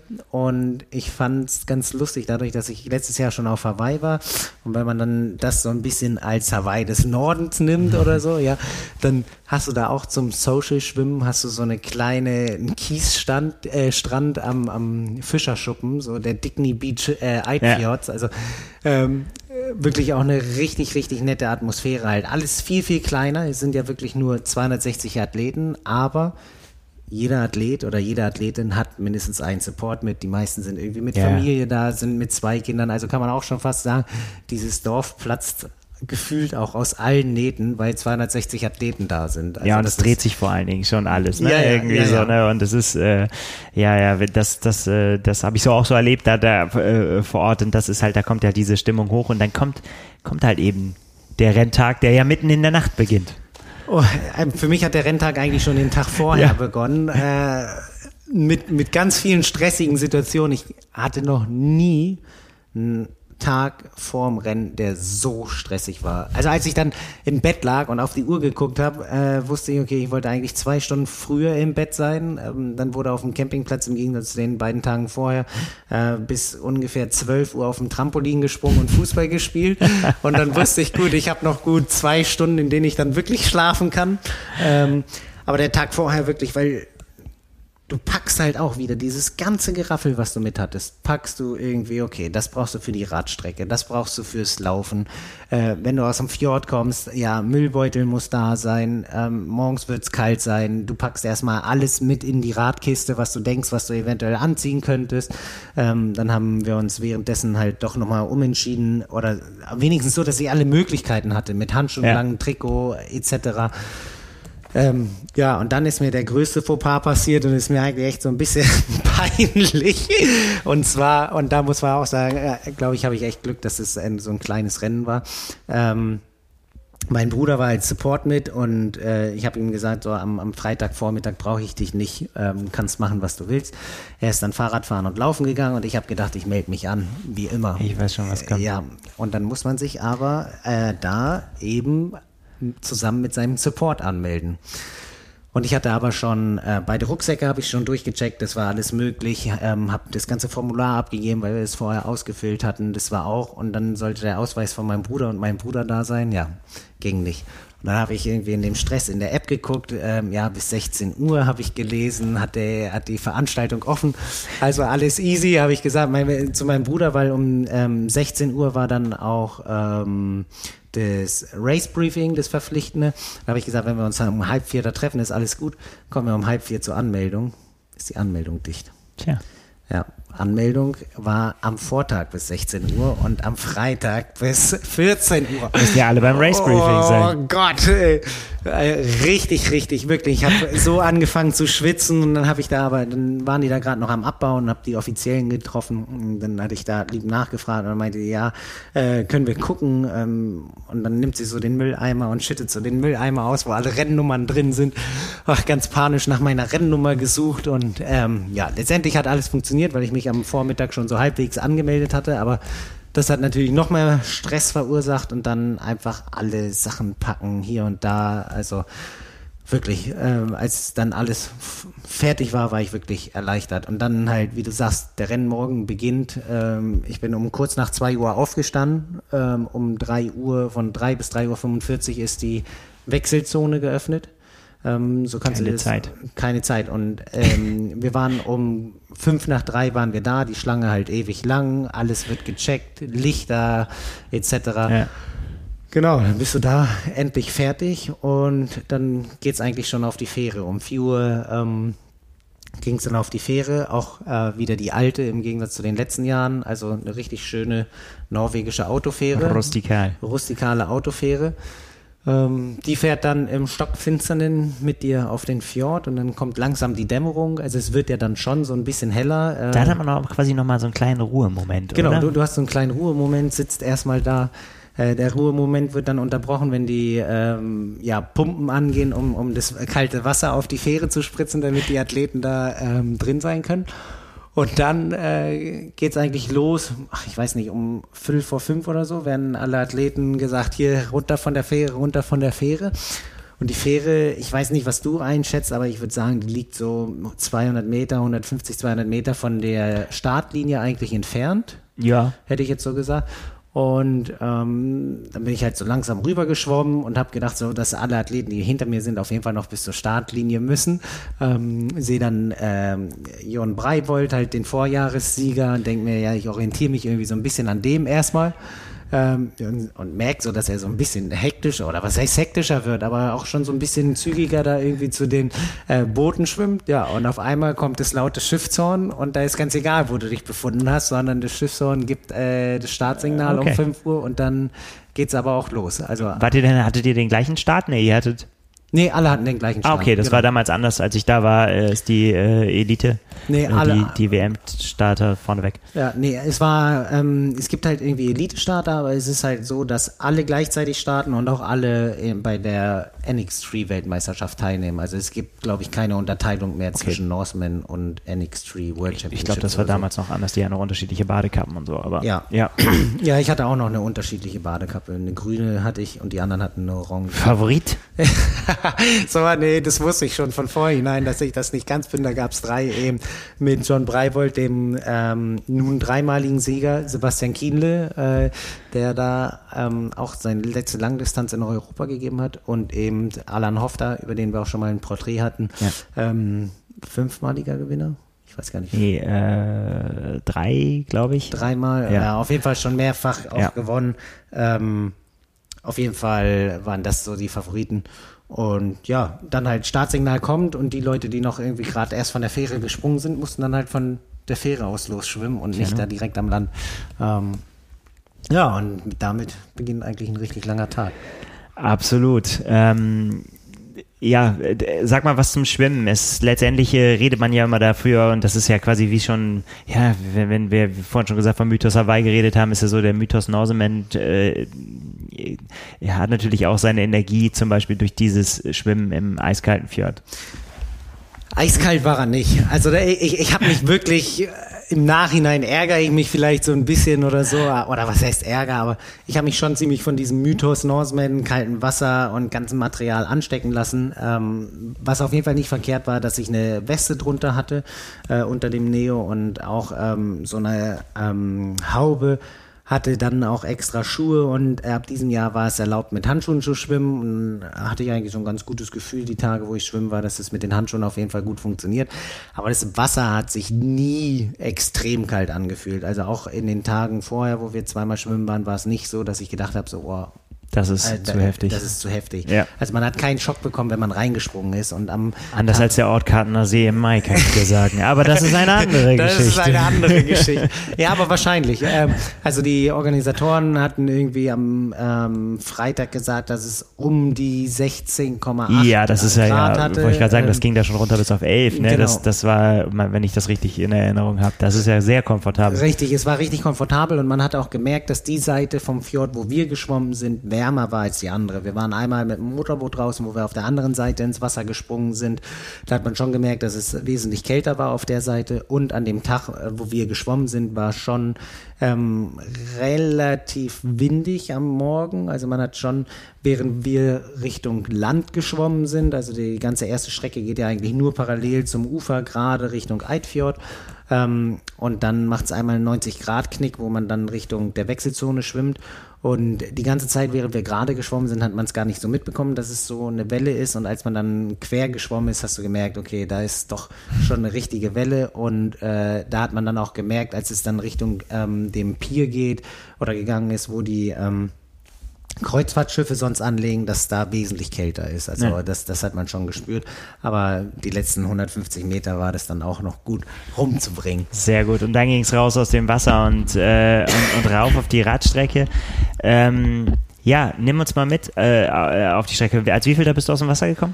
Oh, ich kann es dir gar nicht genau sagen. Ich glaube, ich war irgendwie Top 15, muss ich gewesen sein. Es waren zwei Frauen vor mir. Äh, Sebastian Kienle ist zusammen mit einem, ähm, jemand aus Taiwan, glaube ich, äh, als erstes aus dem Wasser. Also wir waren wirklich so Kopf an Kopf. Und das hat äh, lustige Anekdote hat Sebastian Kinder auch geschrieben irgendwie took it took me 30 years of uh, triathlon to come first out of the water. Richtig. Und ich meine, das ist ja echt ganz cool. Dann läufst du da auch so einen kleinen Kiesstand ähm, hoch, alle Supporter stehen da, dann wird deine Nummer gerufen. Also ähm, dann darf dein Supporter zu dir ähm, und mein Bruder ist dann gleich zu mir. Wir sind zum Rad, haben uns fertig gemacht. Ähm, ja, ich haube aus, Neo aus, Handschuhe, ähm, Schuhe aus ziehe mein langes Radtrikot. Ich hatte überlegt, ob ich mit Weste oder mit einem langen Radtrikot fahre, hatte mich dann für ein langes Radtrikot entschieden, das eng anliegt, weil ähm, oben auf dem Fjell oder den Hardanger Widder, den man dann halt lang fährt, war es am ähm, Morgen mit so drei bis fünf Grad vorhergesagt, also schon äh, eine ganze Ecke kühler. Fresh. Und dann ziehe ich äh, mein Radtrikot an, mache das Radtrikot zu, guck so an mir runter und denk so, scheiße, ich habe die Weste noch an.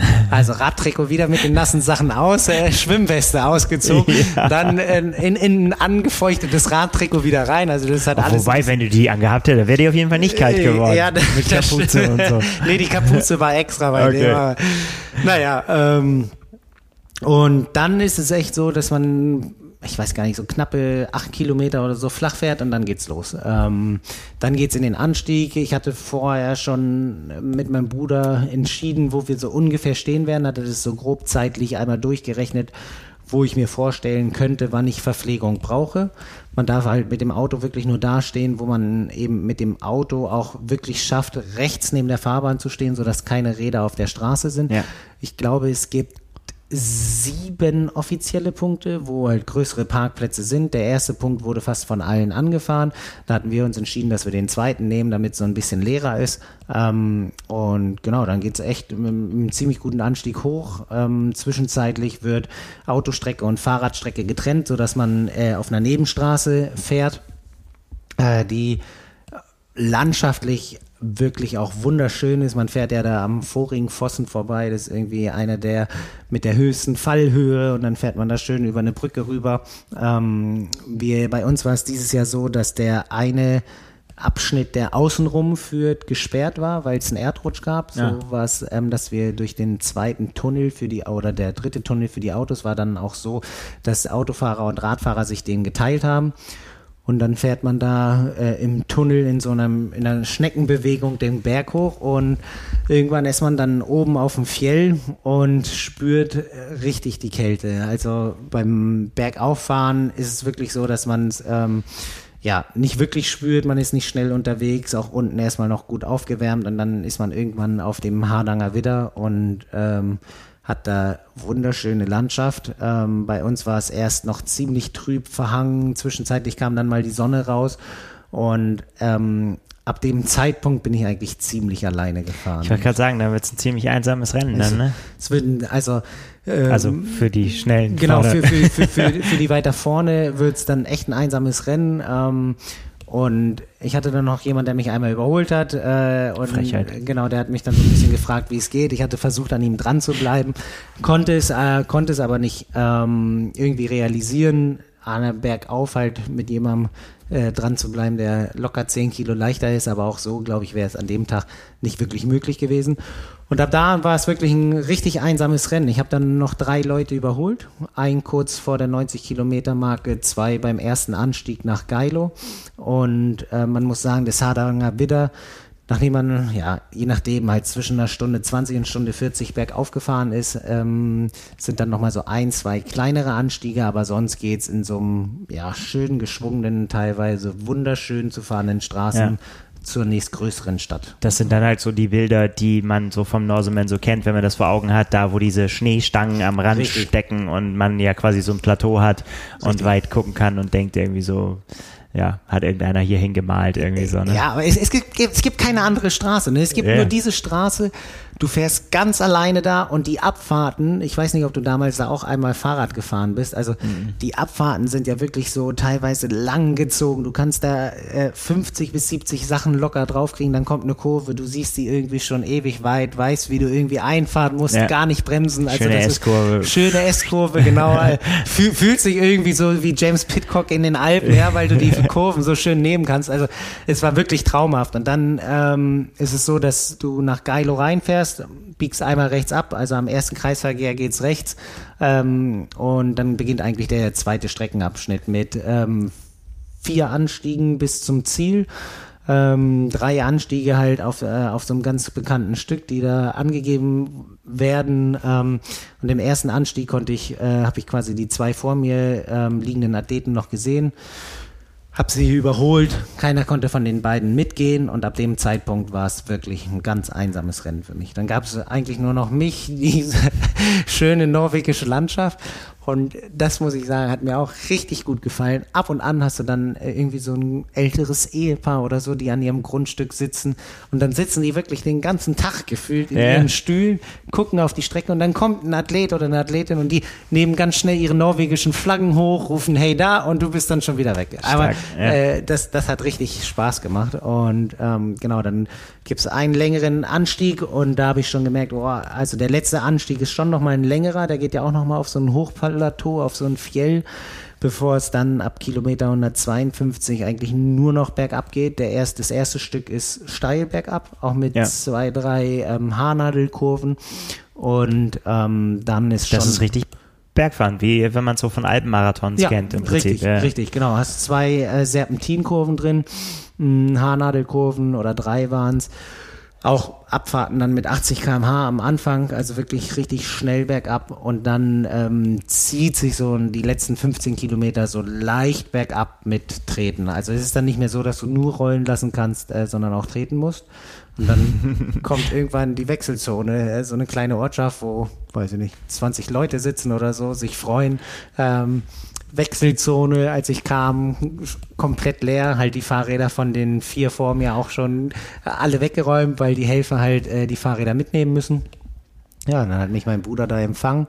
Ähm, hat mich äh, und strahlender Sonnenschein, ja. Also beim letzten Anstieg hat es angefangen zu tröpfeln bei mir, wo ich schon gedacht habe, so, oh, wenn jetzt in der Abfahrt es regnet, dann ja. ist nicht so schön aber dann wirklich nochmal in richtig schönen Sonnenschein die Radstrecke da zu Ende gefahren und dann ähm, kannte ich ja eigentlich nur aus deinen Erzählungen, äh, dass es dann lange, lange, lange ähm, flach oder auch ein bisschen bergab geht und irgendwann geht es dann links weg.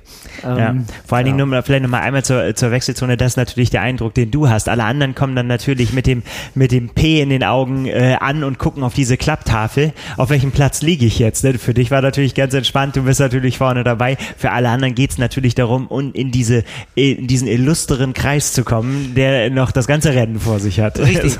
genau, es war eine ähm, Helferin war da, die steht dann mit so einer Klapptafel ja. da, zeigt dir auf welcher Position du liegst. Ähm, wenn du quasi aus der Wechselzone rausrennst, ähm, steht sie also Richtung Ende da oder stand sie Richtung ja. Ende da, hat mir die fünf gezeigt, äh, dann wusste ich, okay, Platz fünf bin ich, ich kann, ich kann weiterlaufen. Wenn die 150 da steht, dann wird's kritisch. Äh, dann kriegt man, oder 159, ja. dann kommt Schweiß auf der Stirn. Ähm, aber so wie ich die Strecke dann eben auch kennengelernt habe, ab dem Zeitpunkt kann noch so viel passieren. Also selbst wenn Absolut. du, wenn du als 170. da durch die Wechselzone läufst, dann heißt es nicht, dass du nicht nach oben rennen darfst. Also das, das auf gar keinen Fall. Und es ist halt so, dass knapp 27 Kilometer, glaube ich, so in der Ebene sind. Ähm, oder es geht am Anfang so leicht bergab, dann hat man einen ganz kleinen Anstieg, aber sonst läuft man die ganze Zeit an so einem Fluss entlang, später an einer Eisenbahn. Und ich bin losgelaufen und habe gedacht, oh, ja, läuft ganz gut. äh, war, war, war auch richtig euphorisch, ja. Das ist ja schon mal gut. Ja, ja, ja. genau. Verpflegung hat gepasst ähm, und nachdem ich so die 5-Kilometer-Marke passiert habe, fährt so mein Bruder an mir vorbei. Ähm, also ich war gut 20 Minuten unterwegs oder einen Ticken länger, ähm, weil der dann halt das Fahrrad äh, verpacken musste und alles, was, was ich abgelegt habe. Und dann guckt er nur so aus dem Fenster und wie geht's? Und meinte, ja, alles gut und bin gelaufen und meinte, er soll mal einen Kilometer später warten und äh, dann guckt er mir nur in meine Richtung und dann stand ich schon an der Leitplanke, äh, weil es mir in, innerhalb dieses Kilometers gar nicht mehr gut ging und es war mir wirklich jetzt gar nicht mehr gut. ja, und es war ab dem Zeitpunkt war es wirklich ähm, der Halbmarathon oder bis zu dem Zeitpunkt, wo es den ähm, Zombie Hill hochgeht, das ist jetzt so der Anstieg, ähm, wo es auch so zwei, drei Haarnadeln hochgeht und ich weiß gar nicht, wie viel Prozent Steigung das sind so, dass es eine Frechheit ist. Hast du das auch so empfunden? Man guckt dann ja diese, diese Gerade hoch und denkt dann irgendwie so, das ist ja schon wäre mit dem Fahrrad schon Katastrophe. Oder, Nee, eher, oder bei, mit dem Auto. Ja, bei mir war es so. Ich, man läuft ja die Straße lang und ähm, es hat bei mir dann extrem angefangen zu regnen Ja. und dann irgendwann siehst du den Gauster stoppen, ähm, wo es eigentlich hochgehen soll und der lag im schönsten Sonnenschein zu Hm. dem Zeitpunkt. Und dann schweift so mein Blick so ein bisschen nach links und dann sehe ich nur so mini, mini, mini kleine Beachflecks in der Haarnadelkurve und dann denkst du dir so, boah, Da- da, soll ich jetzt noch hochlaufen. Und ich habe mich, ähm, ja, eben, es war dann so, dass ich geguckt habe, dass ich so ein bisschen Energie zu mir kriege. Dann gingen zwei Kilometer und dann habe ich gemerkt, dass es immer schlechter wird, immer schlechter. Da habe ich da wieder Halt gemacht und ich habe gedacht, boah, ey, wenn, wenn die 28 Kilometer hier so schleppend sind, wie soll ich jetzt hier irgendwie auf diesen Gausterstoppen hochkommen? Oder überhaupt erstmal diesen Zombie-Hill bewältigen. Und ähm, Aber nach wie vor immer noch alles alleine, ne? Also niemand sonst in Sicht irgendwie, Genau. der, der auf den Fersen war Nein, oder so. keiner. Äh, keiner hinter mir, keiner vor mir. Ich war wirklich im Middle of nowhere. Nach, nach vorne irgendwie mehr als eine Viertelstunde, nach hinten mehr als eine Viertelstunde. Es war wirklich ganz alleine. Ähm, dann hatte ich mit meinem Bruder äh, vereinbart, dass er so alle zwei Kilometer wartet. Dann bin ich immer so jeden zweiten Kilometer hingetrottet. Dann hat es noch richtig angefangen zu schütten. Es wurde kalt, äh, also so ähm, richtig schlimm. Und am Tag vorher hatten sie beim Race Briefing halt schon gesagt, wenn es anfängt zu gewittern und die Wahrscheinlichkeit war sehr hoch, dann ähm, schließen sie den Gaustertoppen. Und wenn sie den einmal schließen, dann wird auch keiner mehr hochgelassen. Und es war vielleicht noch so ein, zwei Kilometer bis zum Zombie Hill und Zombie Hill war im, ähm, Zombie Hill lag so in, in Wolken und da war es auch noch nass, aber der Gausterstoppen, der so ein bisschen weiter rechts liegt, immer noch im schönsten Sonnenschein und dann kam aber ähm, erstes Gewitter rüber. Und dann habe ich gedacht, oh, ob das jetzt stattfindet oder nicht. Ähm, habe aber daran erstmal keinen Gedanken verschwendet, sondern war meine Konzentration war so ein bisschen Richtung Zombie Hill. Und mein Glück war, es gab auf dieser gesamten Strecke gab es dann einen Verpflegungspunkt oder einen Checkpoint oder so, wie man es auch nennen mag, wo ähm, Volunteers standen, die gesagt haben, dass man da doch bitte abbiegen soll Richtung Zombie Hill. Und ich war schon fast an diesem Alle Irren bitte hier äh, abbiegen. alle, alle Zombies bitte da lang. Und dann war es so, dass ich so einen Blick auf deren Tisch geworfen habe und da standen äh, wirklich so aufdrapiert ähm, Cola-Becher. Und ich habe nur so gedacht, oh, bitte, darf ich einen Schluck Cola nehmen? Und die so, ja, ja, darfst du. Und dann nehme ich einen Cola-Schluck und noch einen Cola-Becher. Und dann steht so ein Helfer mit einer Flasche da und fragt, ob ich noch was haben möchte. Und ich gucke ihn nur so an und sag so, kann ich nicht auch die ganze Flasche mitnehmen? Und ähm, ja, er hat dann kurz mal Rücksprache gehalten und die, äh, ja, da so das Sagen hat, er hat nur genickt. Ähm, und dann habe ich voller Freude die Flasche mitgenommen und äh, meinen Eine Trophäe. Eine Trophäe, meinen Support in die Hand gedrückt. Und die Cola hat mich schon irgendwie gerettet. Also ich muss sagen, im Nachhinein würde ich fast sagen, habe ich mir den Zombie Hill noch viel schlimmer vorgestellt, als er war.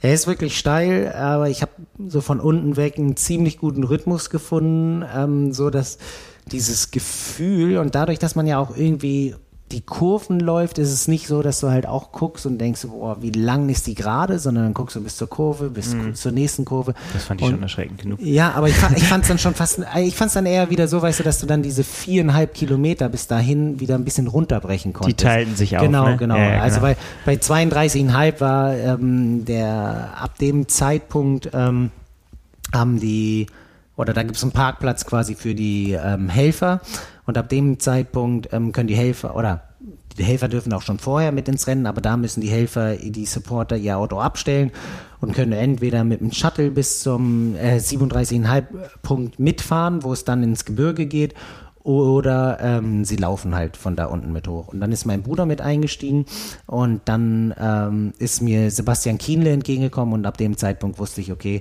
ähm, der Gauster Stoppen ist geschlossen und dann ging es für uns quasi nur bis zur 37er oder 37,5 Kilometer Marke, wo es sonst ins Gebirge geht.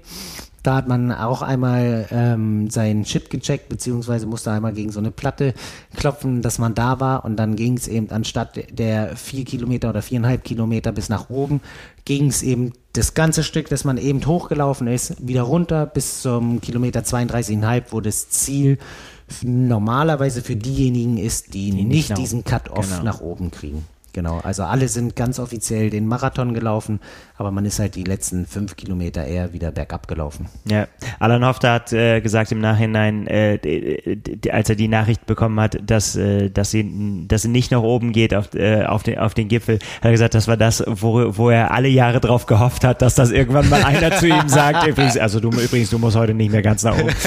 Aber er hat auch gesagt, wenn er die, vor die Wahl gestellt äh, worden wäre, würde er natürlich immer ganz nach oben gehen. Aber Sebastian Kiedle meinte, glaube ich, auch, er war 20 Sekunden lang froh, dass er da jetzt nicht hin musste. Ja. Äh, bei mir war es auch so ein bisschen so, wo ich gedacht habe, so, oh, zum Glück muss ich jetzt da nicht hoch. Aber äh, ja, ohne dass ich jetzt sagen würde, dass es ein riesengroßes Unfinished Business ist, wäre es natürlich richtig cool gewesen, da noch hochzulaufen. Also zu ja. dem Zeitpunkt, wo ähm, wir, Entschuldigung, wo wir gelaufen sind, war der halt wirklich noch die ganze Zeit in der Sonne und lag richtig schön da. Ähm, kurze Zeit später, nachdem, weiß ich nicht, vielleicht äh, acht, neun Athleten im Ziel waren, wusste man, warum das da gesperrt wird und ja. warum es auch nötig ist, dass man eben diese ganzen Materialien wie eine Regenjacke, ein Pulli, äh, eine Erste-Hilfe-Decke etc. alles mitschleppen muss, weil es war einfach komplett zugezogen. Es hat angefangen zu schütten, ähm, so dass wirklich glaube ich, die hintersten im, im Feld äh, von den Volunteers sogar mal ein bisschen rausgenommen worden sind, weil es so doll geregnet hat und echt auch einen richtigen Temperatursturz gab. Und ähm, so schade es vielleicht für die vorderen Athleten war, dass es da nicht hoch ging, ähm, war es aus Sicherheitsgründen die richtige Entscheidung. Ja, ja. So habe ich es auch gehört. Äh, Max Rauer, den ich damals da begleitet habe, war wieder als Supporter da mit Team äh, Bob, hatte sich äh, da in die Kurve gestellt und hat, hat alle angeschrien und er hat mir auch Bilder geschickt und, und Videos und hat auch gesagt, so Mann, Mann, Mann, jetzt kommt's aber richtig runter hier. Also ja, ich habe mit euch mitgefühlt. Ja, was ähm, Du hast es gesagt, es ist jetzt nicht so, äh, äh, dass du sagst irgendwie so, verdammt, ich bin jetzt beraubt worden um meine Erfahrung, oder? Nee, es wäre, es wäre, ich sag, es wäre auf jeden Fall richtig schön gewesen, ja. da hochzulaufen, auch eine Erfahrung. Für mich jetzt in der Platzierung keinen Unterschied gegeben, weder nach vorne noch nach hinten. Hättest ähm, du Wanderschuhe angezogen? Nee, ich wäre, nee, ich hatte erst noch überlegt, ob ich äh, auf Trailschuhe umsteige oder nicht. Ähm, hatte auch äh, mit Alan Hofter hatte ich einmal geschrieben und hat er auch, ähm, ach, jetzt fällt mir sein Name nicht ein, aber einen anderen Norweger, der eben auch ähm, da schon mehrfach mitgemacht hat, ähm, meinte, wenn die Bedingungen trocken sind, dann kann man da locker auch weiter in den Laufschuhen laufen. Wenn es nass wird, muss man es sich überlegen. Ähm, aber es ist dadurch, dass es nicht so geröllig ist, dass da alles wegrutscht oder so, meinen die, man kann da eigentlich auch gut mhm. in den Laufschuhen hoch. Ja. Aber ja, ähm, wenn ich es nochmal mitmache, dann eher aufgrund der Erfahrung, weil das wirklich landschaftlich so ein schönes Rennen ist und man da ja einfach nochmal ganz anderen Triathlon kennenlernt als bei, bei den Großveranstaltungen und was ich auch sehr schön fand, ähm, auch wenn man die ganze Zeit oder wenn ich fast die ganze Zeit alleine unterwegs war, so dieser Austausch mit dem Support, den man hat, ähm, ist einfach was ganz Besonderes. Also das ist wirklich ähm, ja, auch wenn es vielleicht dann beim Radfahren waren es alle, weiß ich gar nicht, fast 40 Kilometer oder sogar noch mehr, die wir dazwischen hatten, ist es dann trotzdem immer so, dass der Support einem so tief in die Augen geguckt hat oder, ja. oder man selber. Also so diese paar Kommunikationspunkte ähm, richtig schön. Also ist halt wirklich was ganz anderes als ein vollgepackter Solarer Hill, wo einem das äh, Trommelfell platzt. Ja, muss ich sagen, habe ich auch Gänsehaut gehabt, aber auf dem Hardanger Widder hatte ich auch Gänsehaut, ja. weil es kalt war. aus Nein, verschiedenen Gründen. Aber, ja, aus verschiedenen Gründen. Also ähm, ja, jeder, der die Chance hat, äh, würde ich sagen, definitiv machen. Ah, wir werfen mal wieder unseren Namen in den Hut und äh, gucken mal, ob Jetzt er hast du mindestens wird. zwei Lose, oder nicht? Ja, ich schau mal. Ich bleib dran. Ja. Ich, äh, ich, ich, ich halte mich fit und, guck, und guck, was passiert. Ja. Meine Güte, wird mir das Herz in die Hose rutschen, wenn mein Name da auf dem Bildschirm erscheint. Aber wer weiß, vielleicht kommt es. Ja, du hast ja, du, du deine immer noch sehr, sehr kurze Triathlon-Karriere hat ja jetzt schon äh, so ziemlich alles gesehen. Ich meine, Hamburg, Rot, Hawaii, Norseman, was soll denn noch kommen? Äh, das weiß ich auch nicht. Ähm, Tim Don hat mir geschrieben, äh, den kenne ich ja aus im letzten Jahr aus der Swift Academy. Hat er auch, glaube ich, so ein bisschen mit dem Schwunzeln geschrieben. Ähm, der wollte letztes Jahr beim Norseman mitmachen, musste dann verletzungsbedingt ähm, äh, oder hat verletzungsbedingt absagen müssen. Auf jeden Fall hat er mir geschrieben, Glückwunsch äh, zu der Leistung, aber ähm, mit dem Patagomen kannst du jetzt mal wirklich ein richtig anstrengendes Rennen machen. also, er hat der Norseman so gesagt, also schön und gut, aber mach mal den Patagomen, der ist richtig an, der ist richtig hart. Ja, in der, in, in der Tat habe ich das in der Tat auch schon äh, wirklich von mehreren gehört. Auch Alan Hoff, der hat gesagt, irgendwie, äh, obwohl er ja doch da war, auch ziemlich lost. Ähm, ja, was gibt's noch? Äh, ähm, Arctic Triple wäre natürlich auch noch was irgendwie oben und so weiter. Lars, Vielen, vielen Dank für deine fantastischen Erzählungen. Natürlich äh, herzlichen Glückwunsch zu dieser fantastischen Platzierung. Das sind wir von dir nicht anders gewohnt für uns. Wir können nur staunend zuhören, äh, was du da veranstaltest, aber es ist, äh, es ist wirklich krass. Äh, hartes Stück Arbeit wie bei Ashley Gentle, ja, sowas ist, äh, sowas darf man nie äh, als Garantie nehmen und ähm, wenn du meinen Bruder fragst, er meint, er hätte mich da eigentlich am liebsten von der Leitflanke gepflückt und ins Auto gesetzt, weil ich so, so schlecht aussah. Ähm, ja, mal gucken, was kommt. Äh, aber wenn es sowas ist, was wirklich so viel Spaß macht, wo man selber Spaß dran hat, äh, dann ist, glaube ich, echt so die Hauptsache. Sehr cool. Wir bleiben da dran. Ach ja, es ist noch ein bisschen hin, bis die Ziehung kommt und dann Schauen wir mal. Ich glaube, du hast den einen oder anderen animiert, dass er auch mal sich anmeldet. Anmelden kostet ja nichts erstmal. Also doch, doch kostet was, doch, genau. Aber, aber, nicht, aber so, nicht so, viel. Nee, nee. Kann man machen. Kann man machen. Das ist auf jeden Fall in der Portokasse. Absolut. Ja. Lass uns einen Deckel drauf machen. Wir machen den Deckel drauf. Und äh, wir freuen uns auf das, was noch kommt in dieser wunderschönen Triathlon-Saison. Lars, vielen Dank. Gerne. Ciao. Wir sind raus. Ciao.